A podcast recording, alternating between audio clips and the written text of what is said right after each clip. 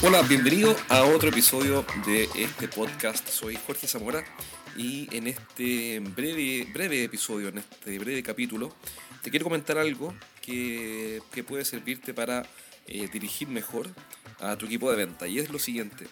Eh, estoy escribiendo un artículo, un newsletter para nuestros clientes y eh, empecé a desarrollar una idea en base a un libro que estoy leyendo, que me gustó mucho y que mm, recomiendo muchísimo. No es un libro nuevo, es un libro que tiene un tiempo ya publicado de un autor bastante conocido que se llama Jeff Blunt y el libro se llama Fanatical Prospecting.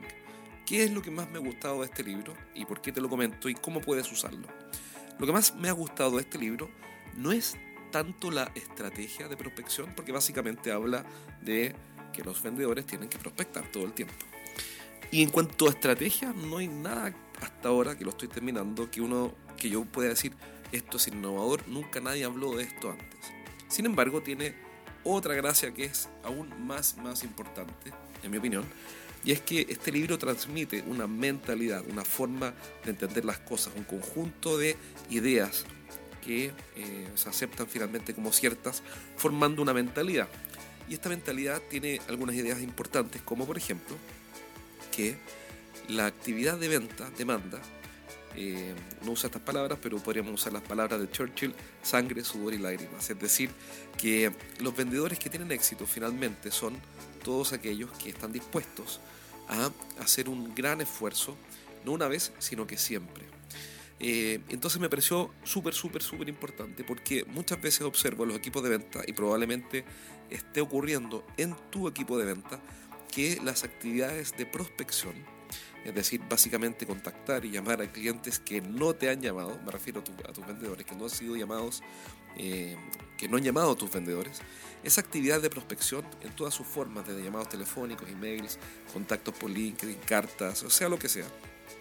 Cartas, bueno, ya no se usan, pero en fin, se entiende la idea. Sea lo que sea, esa, esa actividad es sin duda una de las actividades más ingratas, amargas eh, y evitadas, eh, postergadas de los vendedores. Y lo veo todo el tiempo.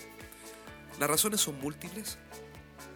Eh, no es mi intención ahora profundizar en las, en, las, en las razones, más que decir que las personas tienden a postergar todo lo doloroso, todo lo que ven como, como algo que los va a hacer sufrir o los va a hacer esforzarse y, y asumir un costo. Eh, y por eso las personas postergan, y tú lo puedes observar, uno mismo lo hace, eh, no sé, ir al dentista, entonces vas al dentista cuando ya te duelen las muelas al punto que no puedes dormir, entonces vas al dentista. Pero eh, todo lo posible lo postergamos. Y eso es algo que ocurre mucho y en el mundo de las ventas ocurre con la prospección. Los vendedores básicamente postergan la prospección y se la delegan a marketing, lo que en teoría es perfectamente correcto. En la práctica no es así. ¿A qué voy? A que, sin duda marketing es la función, como dice Peter Drucker, que tiene que traernos, eh, traerle, perdón, al equipo de ventas, a tu equipo de ventas, tiene que traerle candidatos eh, o leads o, clientes interesados eh, en comprar, que hayan sido precalificados, premotivados, preeducados y que estén ya en un proceso de compra abierto. ¿Para qué? Para que ventas se se dedique principalmente a convertir esos interesados en clientes. Y en eso Peter Drucker, obviamente, una vez más, además de tener todo mi respeto, en mi opinión tiene toda la razón.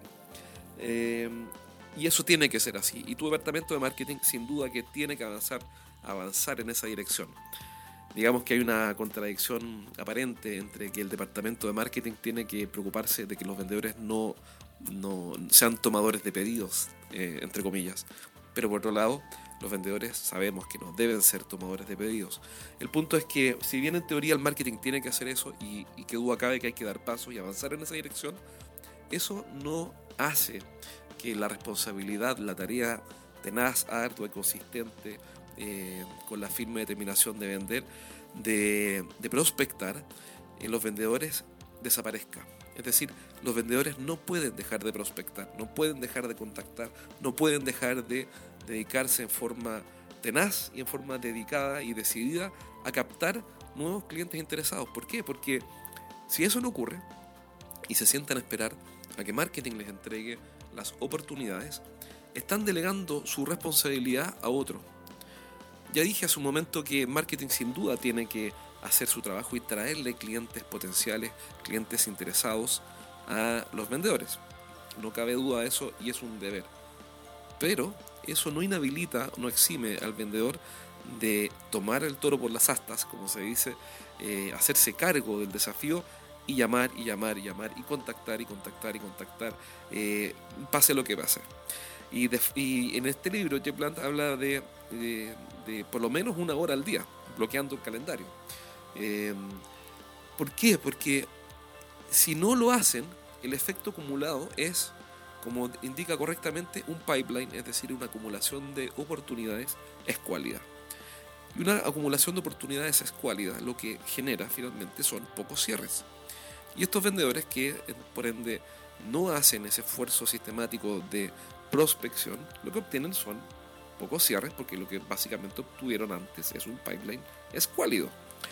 Eh, entonces, me parece que es muy interesante lo que dice este autor. Eh, más que por las técnicas que pueda sugerir, es por la mentalidad, por decir una cruda verdad que pocas personas quieren decir. Y es que para vender más, a pesar de todo lo que pueden decir los, eh, los expertos y los gurús, etcétera, sobre marketing digital, que me parece genial, el marketing digital, de hecho, si estás escuchando esto es porque precisamente eh, este es un podcast que es parte de la distribución de contenido como parte de la, del marketing digital de mi compañía, así que por ende eh, adhiero con entusiasmo a las mejores prácticas de marketing digital, solo que eso no exime, por ende, en ningún caso al esfuerzo de ventas en contactar, contactar y contactar y prospectar y prospectar y prospectar, como si el marketing digital no existiera. Y esto te lo digo porque muchas veces eh, veo a los vendedores em, esperando que, que, la campaña de AdWords eh, les traiga a los clientes que necesitan. Y de hecho, yo creo que AdWords funciona muy bien en general, si bien administrado. Nosotros de hecho hacemos campañas de Google AdWords para clientes, pero decir que por hacer una campaña de Google AdWords los vendedores no van a tener que prospectar es un asunto diferente. Decir que porque la compañía está haciendo una campaña en LinkedIn o generando contenido valioso en LinkedIn no van a tener que prospectar es un asunto diferente. Entonces, este episodio, este breve capítulo, lo hago con la idea de eh, demostrarte que esa, esa, esa, ese matiz, esa diferencia entre pensar que el marketing lo va a hacer todo y que no hay que prospectar, puede ser finalmente lo que, una de las cosas que determine el éxito de tu equipo de ventas. Entonces, quiero animarte a que les digas la verdad tal como es, tal como lo hizo Shackleton. Shackleton fue el explorador, y aquí tengo eh, a mi vista el aviso que él hizo para captar eh, entusiastas que se sumaran a su expedición a la Antártica en 1914. Y mira, quiero leértela un segundo. Dice, se buscan hombres para viaje peligroso, pequeños sueldos, frío amargo, largos meses en la oscuridad completa, peligro constante. El regreso a salvo dudoso, honor y reconocimiento en caso de éxito. Ernest Shackleton, 1914.